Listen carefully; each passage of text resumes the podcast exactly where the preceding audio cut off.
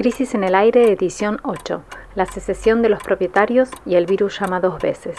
Hoy, en el primer bloque, analizamos por qué la soberanía alimentaria, esa idea campesina, encendió la reacción de los dueños de la tierra. ¿Y el gobierno retrocede en el caso Vicentín? En el segundo bloque, ahondamos en la decisión de la TAM de retirarse del país y en cómo se reorganizará la actividad aerocomercial después de la pandemia. Mientras suben los contagios en la provincia de Buenos Aires, la semana que viene habrá anuncios sobre la continuidad del aislamiento. Conversamos con Jessica Rey, ministra de Comunicación Pública de la provincia de Buenos Aires, sobre cómo comunicar en tiempos de crisis.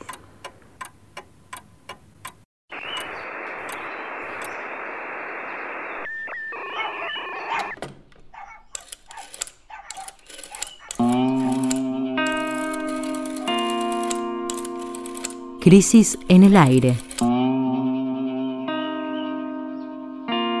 Análisis político en movimiento. a la conversación.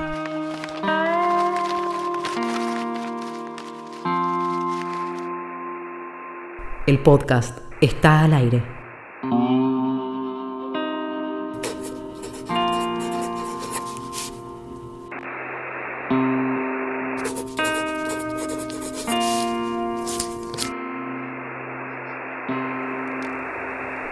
revistacrisis.com.ar. La intervención de Vicentín sigue siendo un tema central de la actualidad nacional por tercera semana, pero como hoy es un día patrio, decidimos un poco tirar del hilo de este suceso de la coyuntura para desplegar un debate que nos parece de fondo. La excusa es un término que apareció en la conferencia de prensa donde el presidente anunció la expropiación de la empresa y que se convirtió en uno de los blancos preferidos de quienes se oponen a la medida, a la estatización de Vicentín, que fue soberanía alimentaria. Soberanía alimentaria. Nos preguntamos entonces por qué el gobierno utilizó esta idea para explicar cuál es su intención en este conflicto y por qué los actores del agronegocio y sus voceros reaccionaron con tanta virulencia frente a ese enunciado. Bueno, lo primero que tenemos que saber es que la soberanía alimentaria fue una expresión inventada por el movimiento campesino indígena y entonces lo que hicimos fue preguntarle a una de sus exponentes, Olinda Carrizo, integrante del movimiento campesino de Santiago del Estero, de qué hablamos cuando hablamos de soberanía alimentaria y esto nos respondió desde Quimlí en Santiago del Estero. Desde las comunidades campesinas, indígenas, pescadores, artesanales, eh, pastoralista definimos a la soberanía alimentaria como el derecho de los pueblos, de las naciones, a decidir qué, cómo producir. Producir alimentos sanos, variados, accesibles para todas, para todos, sean producidos de acuerdo a su cultura, con cuidado de la naturaleza, de la tierra y que abastezcan a los mercados locales. Soberanía alimentaria es un proyecto político, es un modo de ver el mundo, es un eh, modo distinto de relacionarse con la naturaleza, relacionarse para producir alimentos sanos, variados y agroecológicos. Y desde el Movimiento Nacional Campesino Indígena, Clock Vía Campesina, pensamos que hay que encaminar la reglamentación y tener una financiación para la ley de reparación histórica, la ley de agricultura familiar campesina indígena, que es un esfuerzo construido con un amplio abanico de organizaciones eh, campesinas, organizaciones sociales y populares del país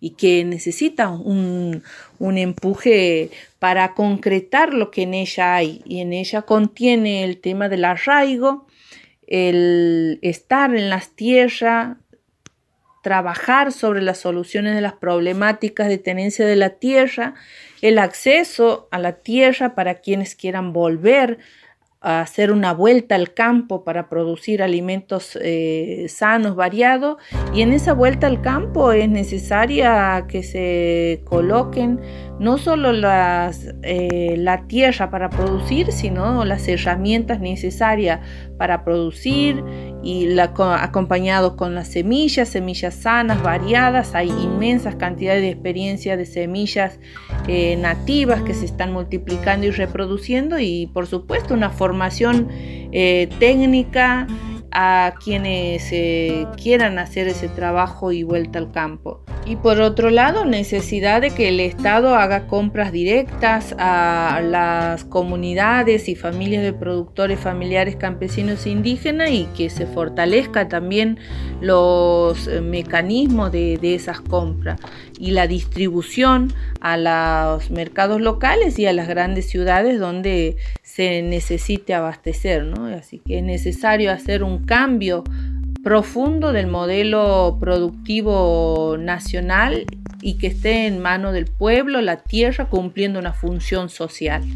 Para, para muchos fue una sorpresa que de repente eh, el presidente, ¿no? un presidente porteño, eh, eh, aluda o, recoja esta, esta idea para explicar o para justificar la intervención estatal ¿no? a una empresa líder de los agronegocios, que es otro universo. ¿no? Entonces, la pregunta es un poco por qué Alberto utilizó esta, esta idea. ¿no? Yo agregaría una cosa más a lo que dice la DEO, que es que la idea de soberanía alimentaria fue eh, impulsada por el movimiento campesino a nivel mundial como un proyecto político alternativo y antagónico, si se quiere, a lo que se ha llamado durante todos estos años la seguridad alimentaria, ¿no? que fue el concepto clave impulsado por la Revolución Verde, que es una revolución en el campo, eh, empresarial con mucha fuerza de las empresas que surge en los años 60 del año pasado, del siglo pasado, del siglo XX, eh, en Estados Unidos, y que tiene que ver con lo que acá hoy eh, parece como parte del paisaje, parte fundamental del paisaje, que es las producciones extensivas ¿no? de, soja, básicamente, eh, el monocultivo, quizás un poco de trigo, orientado hacia la exportación. ¿no? El gran mercado de los commodities. Hay toda una revolución en este sentido, lo llama la revolución verde, productivista.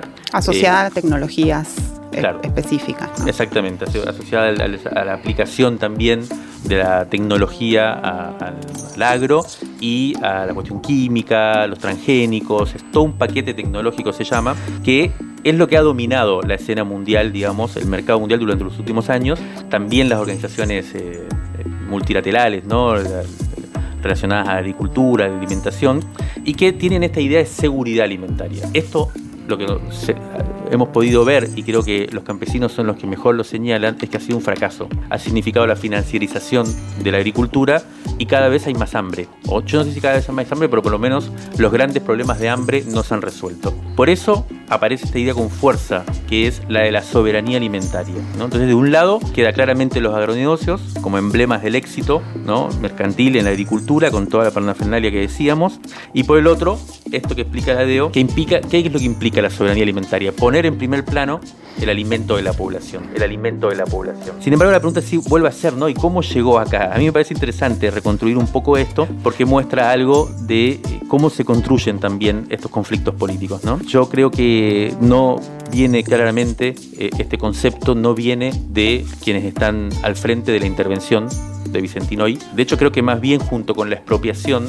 eh, muchos sectores del gobierno y de la coalición de gobierno sintieron que fue un exceso retórico, ¿no? Hablar de expropiación y también hablar de seguridad alimentaria. Como que no hacía tanta falta. Como no hacía tanta falta que había que centrarlo en la intervención. Bueno, eh, había otra figura ese día y ahí me parece que sí, por ahí viene la llegada de este concepto a la narrativa oficial, que es Anabel Fernández Agasti, la senadora de la Cámpora, candidata a gobernadora por la provincia de Mendoza, y en esa campaña electoral precisamente participó uno de los grupos más dinámicos del movimiento campesino e indígena nacional, que es la Unión de Trabajadores Rurales Sin Tierra de Mendoza. Me parece que por ahí viene el caminito, entonces un poco bien así, ¿no? Movimiento campesino, eh, senadora eh, provincial por Mendoza, candidata a gobernadora, llega esta idea al presidente. Así de extraños, me parece, y de repentinos, muchas veces son los vericuetos de la política, ¿no? Sobre todo cuando aparece eh, niveles de conflictividad como esto en escena.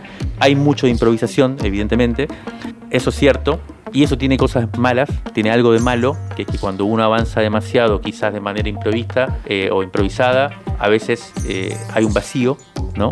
En el andar, pero también tiene algo de bueno, y eso es lo que me parece que tenemos que poner en juego, que es dar estas discusiones, empezar a dar estas discusiones.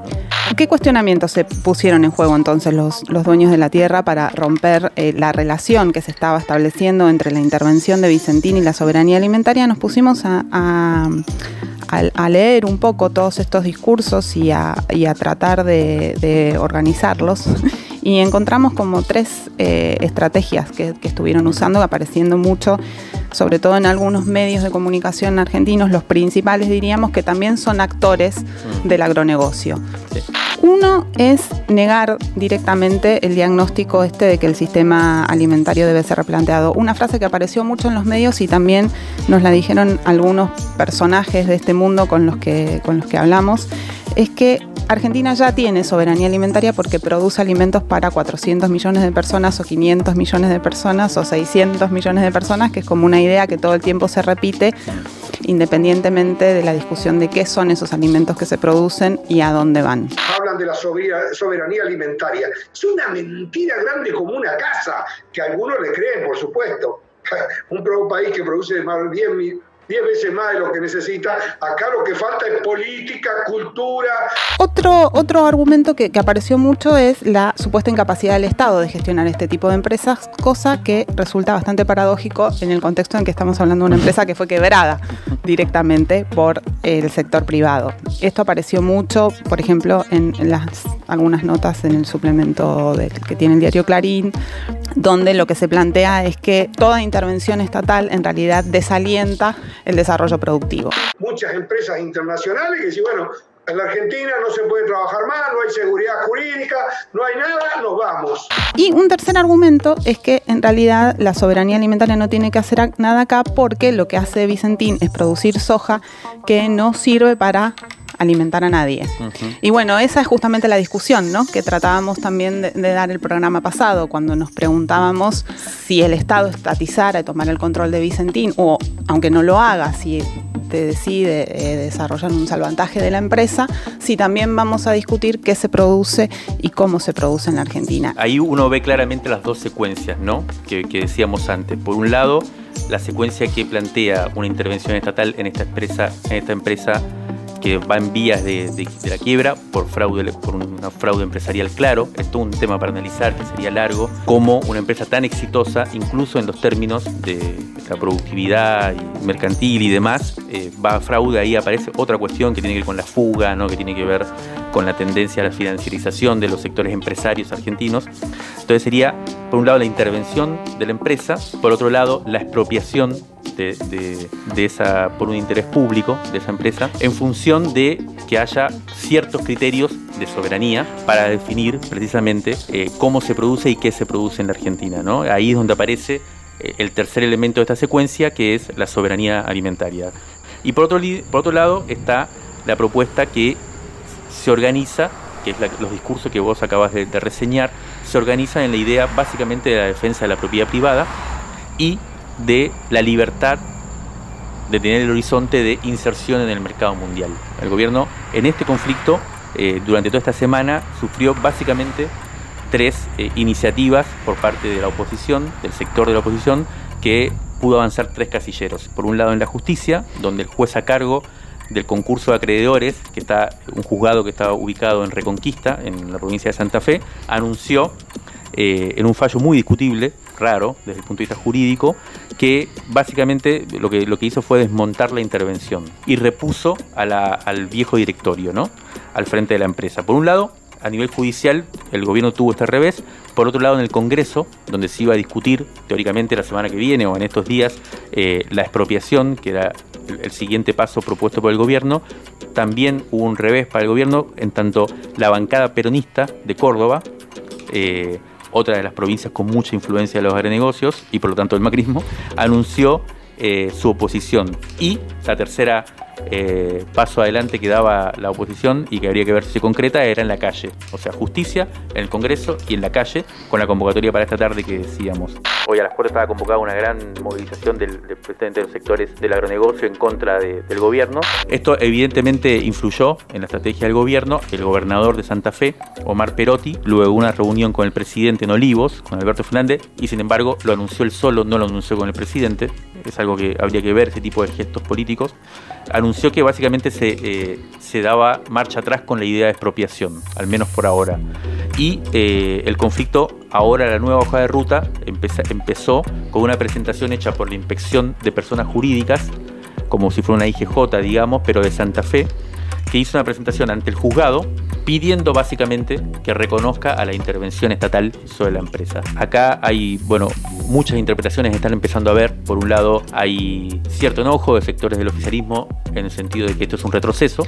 Por otra parte, y específicamente desde, desde el área de la intervención, se dice que no, que por ahora lo que se hace es ganar tiempo. Se intenta ganar tiempo porque no habría relaciones de fuerza para dar hoy la disputa y concentrarse en lo importante que es la intervención. Se dice que durante esta semana se estuvo la intervención, efectivamente estuvo revisando los papeles de la empresa y está muy difícil. Es una gran caja, eh, un gran eh, área de cajas chinas difíciles de, de compaginar, por lo cual eh, lo que se dice es que la intervención necesita ganar tiempo para ver qué estrategia real de estatización habría. El riesgo del que cuestionan este retroceso de ayer es que, que, que termine siendo como el correo argentino, ¿no? Un concurso a acreedores largo, en este caso con el Estado poniendo mucha plata en un rescate de una empresa que después termine volviendo a, una, a la órbita privada y desarmando toda estrategia que tratamos de contar de soberanía alimentaria, ¿no? de avanzar hacia una idea de soberanía alimentaria. Sepan que hoy por después van a ir por otras empresas y después van a ir por empresas de campo, como dije, por los medios. Rescate emotivo. Un diamante impreso en una crisis. 1976-2020. Febrero de 1988, revista Crisis número 57. Se están por desarrollar las elecciones a presidente de la Nación en Brasil y el dirigente sindical Luis Ignacio Lula da Silva se presenta como candidato.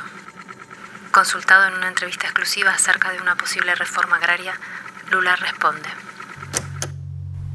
Es preciso una campaña televisiva diaria explicando al pueblo por qué se necesita la reforma agraria. Hay que asociarla a la generación de empleo, al aumento de la productividad, a la disminución del analfabetismo y la prostitución, mostrarla como un paso hacia un mayor desarrollo para combatir a la derecha que afirma que es un retroceso. No podemos permitir que la Volkswagen tenga la cantidad de tierra que tiene, ni que un latifundista posea una extensión mayor que el estado de Guanabara. Cuando por TV se llama a defender la propiedad privada, se le transmite al pueblo que nosotros queremos quedarnos con sus casas, sus quintas, sus parcelas. Hay que utilizar la radio, los diarios, la televisión, para acabar con el discurso del diario El Estado de San Pablo, de la Red Globo y de la derecha. Luis Ignacio Lula da Silva fue obrero metalúrgico, dirigente sindical, miembro fundador del Partido de los Trabajadores y presidente electo de Brasil en dos oportunidades en la primera década del siglo XXI.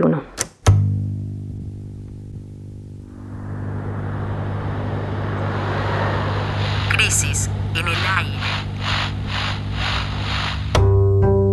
Revista Sonora Transmedial. Válvulas de papel. Válvulas de papel, Aire. aire, podcast. y transmisor. Y transmisor. Válvulas de papel. Aire. Podcast. Y transmisor.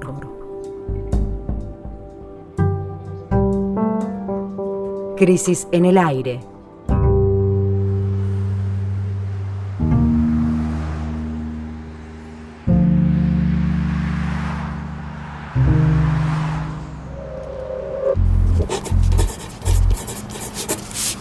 El miércoles, que fue 17 de junio, la empresa aerocomercial LATAM anunció el cese de sus actividades en Argentina hasta próximo aviso.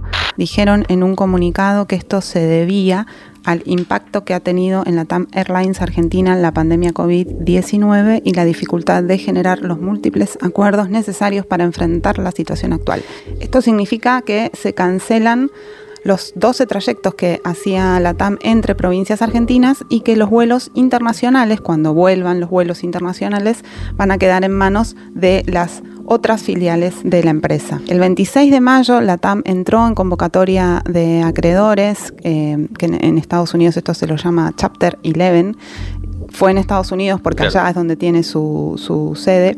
eh, y, eh, y significó, bueno, esta decisión ya un recorte de 3.000 puestos de trabajo en toda, en toda América Latina. En el anuncio, cuando la TAM dice, la se refiere a la dificultad de generar múltiples acuerdos, se está refiriendo a que el Ministerio de Trabajo de la Nación intimó a la empresa, algo que habíamos comentado también acá, a no reducir los salarios en un 50%, que es lo que pretendían hacer. Estuvimos hablando sobre este tema con algunas especialistas, ellas son Sara Cufré y Agustina Miguel, que son investigadoras que se dedican a comprender a los distintos actores del sector aerocomercial y vamos a, les pedimos que, que caractericen un poco cuál es la situación de la TAM y las vamos a escuchar ahora. En los últimos años, la TAM empezó a volar rutas regionales, por ejemplo, Salta-Lima, pero operadas por otras filiales del grupo, no la TAM Argentina, es decir, con tripulaciones regidas por normas laborales de sus países de origen y con ganancias que iban a esas filiales, sea la TAM Perú, Latam Chile. La diferencia entre el holding Latam como grupo económico y las filiales que tiene en cada país es un punto central. En el anuncio que se conoció esta semana, la compañía afirma que suspende las operaciones de cabotaje, las que hace la TAM Argentina, pero continúa con las internacionales, que realiza mediante sus otras filiales. Por eso, en tanto persista esta política heredada de la revolución de los aviones, se generan incentivos para que el grupo LATAM pueda prescindir de su sucursal local. Y el tercer punto es el momento en el cual sale este anuncio, ya que la TAM Argentina viene de un conflicto con los sindicatos y el Ministerio de Trabajo. La respuesta del Grupo LATAM en Argentina es distinta a la que está dando para las filiales de otros países como Chile, Perú, Colombia y Ecuador, que están siguiendo el procedimiento de reestructuración planteado por la ley de quiebras de los Estados Unidos, el famoso Chapter 11 pero Argentina está por fuera de esa legislación y por eso se está planteando una solución en otros términos. Ya desde el principio de la cuarentena, la TAM anunció una disminución a la mitad de los salarios de sus trabajadores y trabajadoras, a la par de que aceptó cobrar el ATP, y esta medida implicó un tironeo con los sindicatos que no aceptaron el recorte y a su vez con el Ministerio de Trabajo que intimó a la empresa a pagar el 100% de los salarios. Entonces, el comunicado de la TAM fundamenta en parte su decisión de salir del país en esta serie de desacuerdos. Esto muestra que se trata de una estrategia para ejercer presión en la instancia de negociación que ahora se abre por la solicitud del procedimiento preventivo de crisis. Hay dos versiones, una es que la empresa estaría presionando para lograr mejores condiciones para, para quedarse, que tiene que ver con bajar los salarios, con una cantidad de cosas, y la otra es que se están yendo directamente. Eh, ahora, yo creo que estaría bien tratar de eh, entender cuál es el sentido de, este, de, esta, eh, noticia que apareció esta, esta, semana y que, bueno, reafirma los problemas económicos en los cuales estamos involucrados, digamos, pero... ¿Qué tiene que ver? Tiene que ver con, con el efecto de, de, la pandemia, ¿no?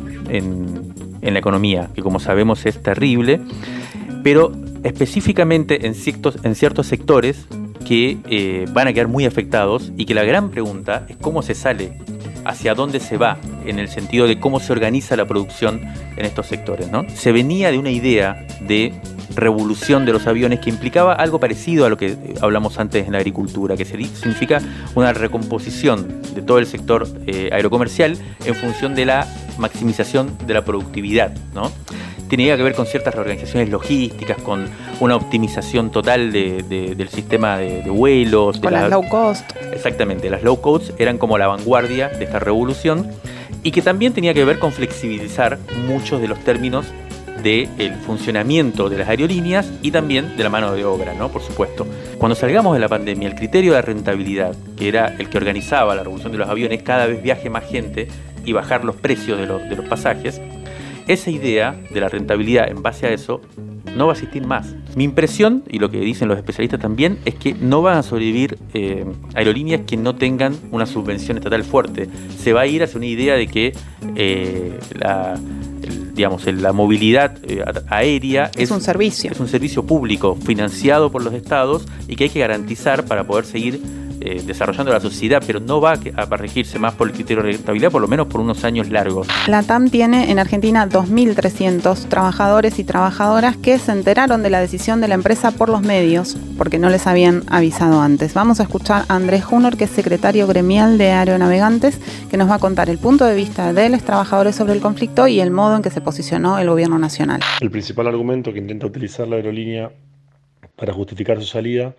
es la supuesta irracionalidad de los sindicatos para negociar una fuerte rebaja salarial del 50% de los salarios de los trabajadores, cuando en realidad dicha negociación estuvo abierta por parte de los sindicatos y no se llegó a, un, a ningún acuerdo porque nunca fue la intención de la compañía llegar a ese acuerdo.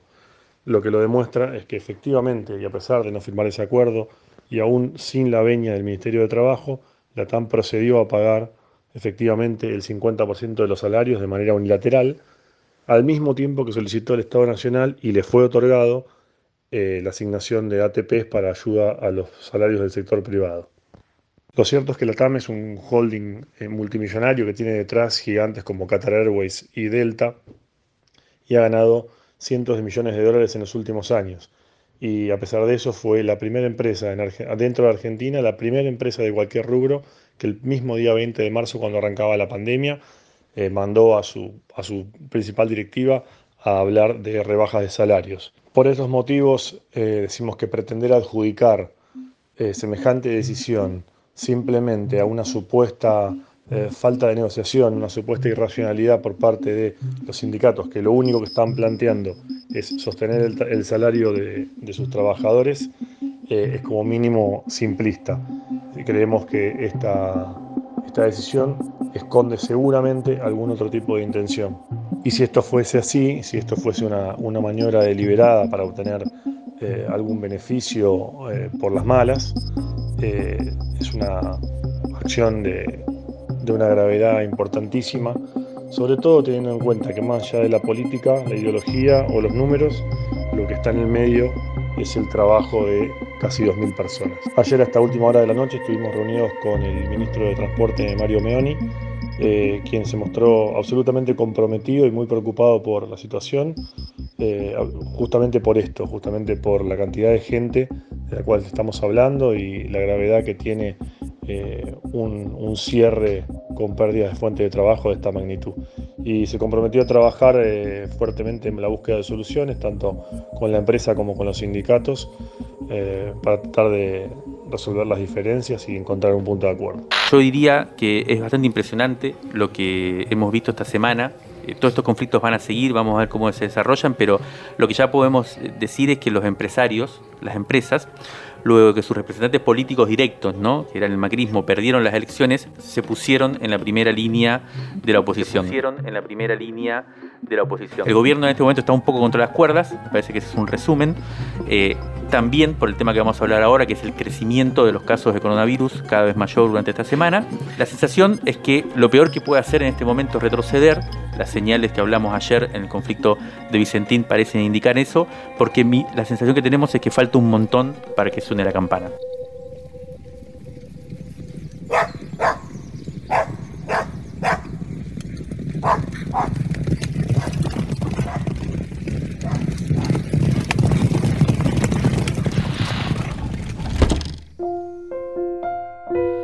Crisis en el aire.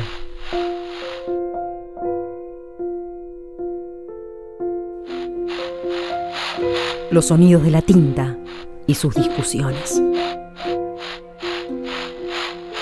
Vamos a hablar de la provincia de Buenos Aires y en particular de lo que llamamos el área metropolitana Allí es donde la expansión del coronavirus parece estar acercándose a la zona del pico mm. y al temido momento en el que el sistema sanitario puede comenzar a estar en el límite de su capacidad de atención a las personas. También arranca la semana en la que habrá anuncios sobre las condiciones de continuidad de la cuarentena, que es un tira y afloje mediático permanente, porque estamos viendo cómo los mismos actores que frente a los aumentos de los casos acusan al gobierno de la nación y de la mm. provincia del mal manejo de la pandemia, después presionan o agitan los ánimos para que las medidas de aislamiento se levanten. Una buena parte de esta discusión se da en, la opinión pública y en los medios. Por eso vamos a conversar con Jessica Rey, que es ministra de Comunicación Pública de la provincia de Buenos Aires. Buen día, Jessica. Jimena Tordini y Mario Santucho estamos acá. ¿Cómo estás?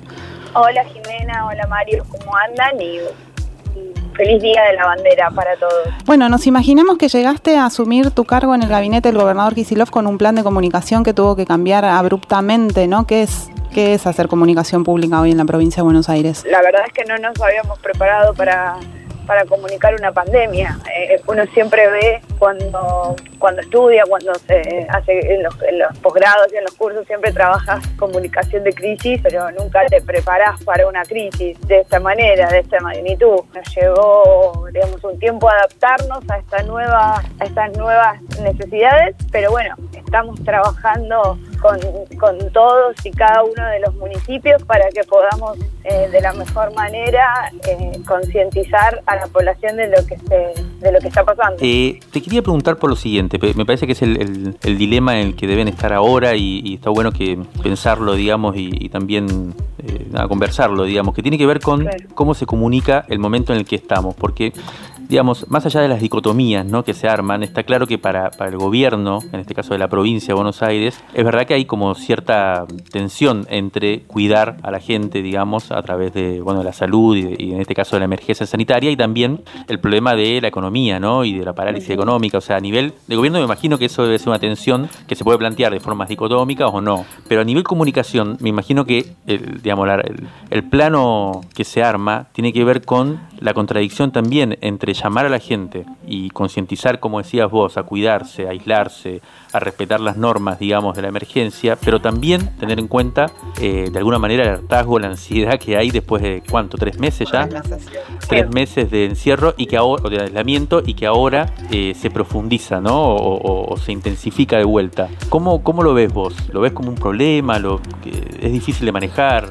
Es muy difícil de manejar. Nosotros tratamos de ser lo más eh, explicativos posible y tratamos de, de, ser lo más este, puntillosos en la explicación, porque muchas veces esa dicotomía que se plantea entre la salud y la, y la economía eh, nos, nos atraviesa de distintas maneras. Eh, y la realidad es que nosotros, digamos, el mundo nos muestra ejemplos muy claros de que no existe esa dicotomía, de que no hay economía sin salud. Eh, no es la cuarentena la que provoca la situación económica, sino la pandemia precisamente. Mm. Entonces, claro que estamos en ese debate permanente y tratamos de ser muy eh, cautelosos porque tampoco el, el, objetivo es engendrar miedo y que la gente esté asustada por lo que esté pasando o por lo que va a pasar, pero a la vez sí necesitamos que el nivel de conciencia sea, eh, sea profundo porque la realidad es que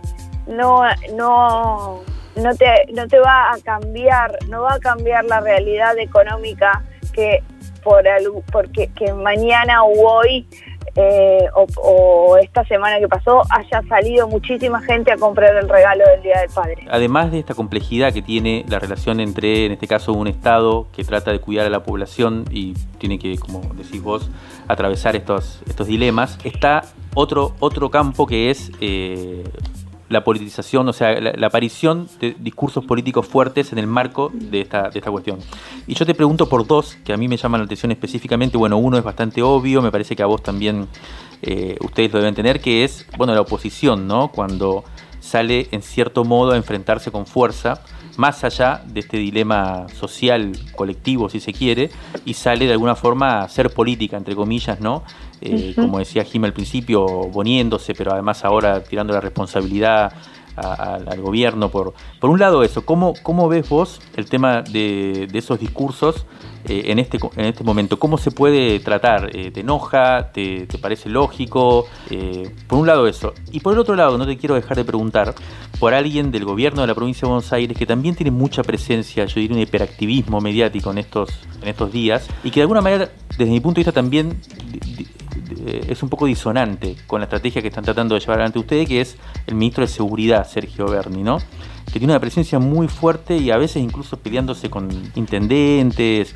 Eh, ustedes, esto, por supuesto no te voy a decir qué opines porque es parte de tu gobierno y demás, pero eh, ¿cómo, ¿cómo se vive esto en el sentido de una estrategia como gobierno? ¿Cada ministro tiene su, su propia forma de comunicación? ¿Eso no se conversa? ¿O es algo que ustedes, digamos, articulan de manera estratégica? Respecto a la oposición, eh, tuvimos una primera etapa en donde fueron, digamos, donde el clima social hizo que eh, no hubiera espacio para nada eh, y entonces estaban, digamos, silenciados o, expectantes, digamos.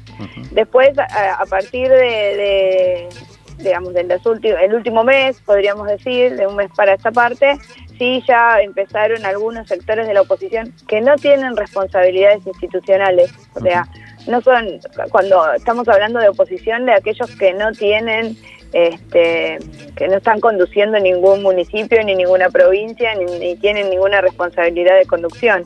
Digamos, eh, esas, esos sectores de la oposición sí se pusieron en una en una posición, abandonaron este, este espacio o esta este lugar de postura, digamos. esta postura de, racional de, tirar todos para el mismo lado ante la ante la pandemia y sí empezaron a, objetar. A ver, tienen todo el derecho de objetar aquellas cosas que consideren que se están haciendo mal, tienen todo el derecho y, y es bueno para, para el sistema político y para la democracia que marquen errores o que propongan ideas pero la realidad es que lo que nosotros estamos observando de este sector es que no están, no están tratando de ser eh, un, un, elemento más de, para mejorar, sino están eh, haciendo política con la pandemia, están usando y usufructuando la, la realidad y las necesidades de la gente para, eh, digamos, en pos de una, de una postura o de una campaña, digamos, adelantadamente electoral mm. eh, que, los, que los devuelva a la escena. Después, respecto a la coordinación que tenemos en el, entre los ministerios, claro, nosotros sí tenemos una coordinación, tenemos un trabajo en equipo. Obviamente que después hay muchas opiniones a título personal que tienen los ministros y que esa no no, no tiene nada, digamos, eso no tenemos nosotros, que cada uno puede opinar y decir y escribir lo que desee, yo no le voy a estar interviniendo en las opiniones personales a los funcionarios, ni yo, ni el gobernador, ni nadie. Eh, pero, digamos, sí, a, nivel de comunicación de las acciones de gobierno, eh, estamos coordinando. Después, a título personal, cada uno tiene su manera de ver y de pensar.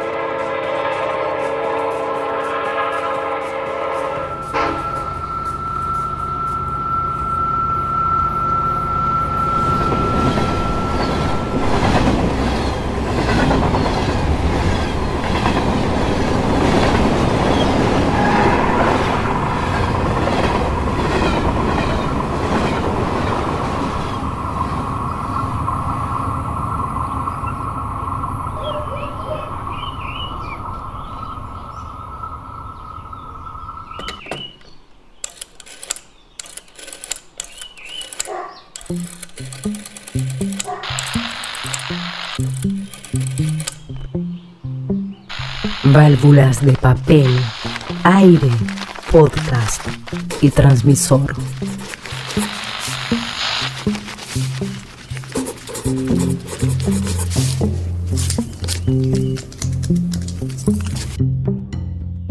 Crisis en el aire.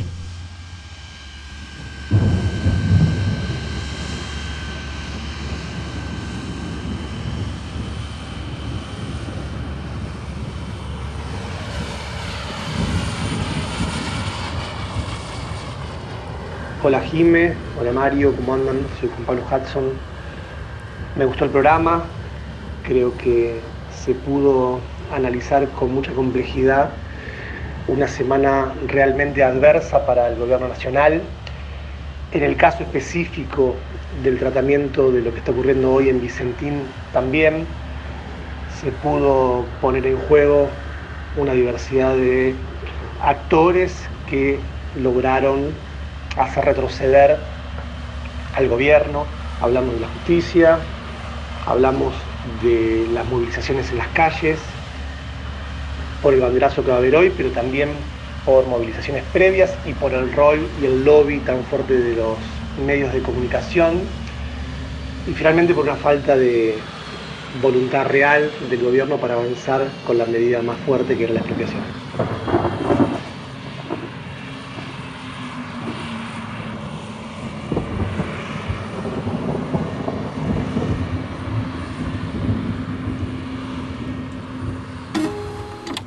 Escúchanos todos los sábados en vivo a las 8 am por Radio Nacional y desde el mediodía busca el podcast en nuestras redes sociales.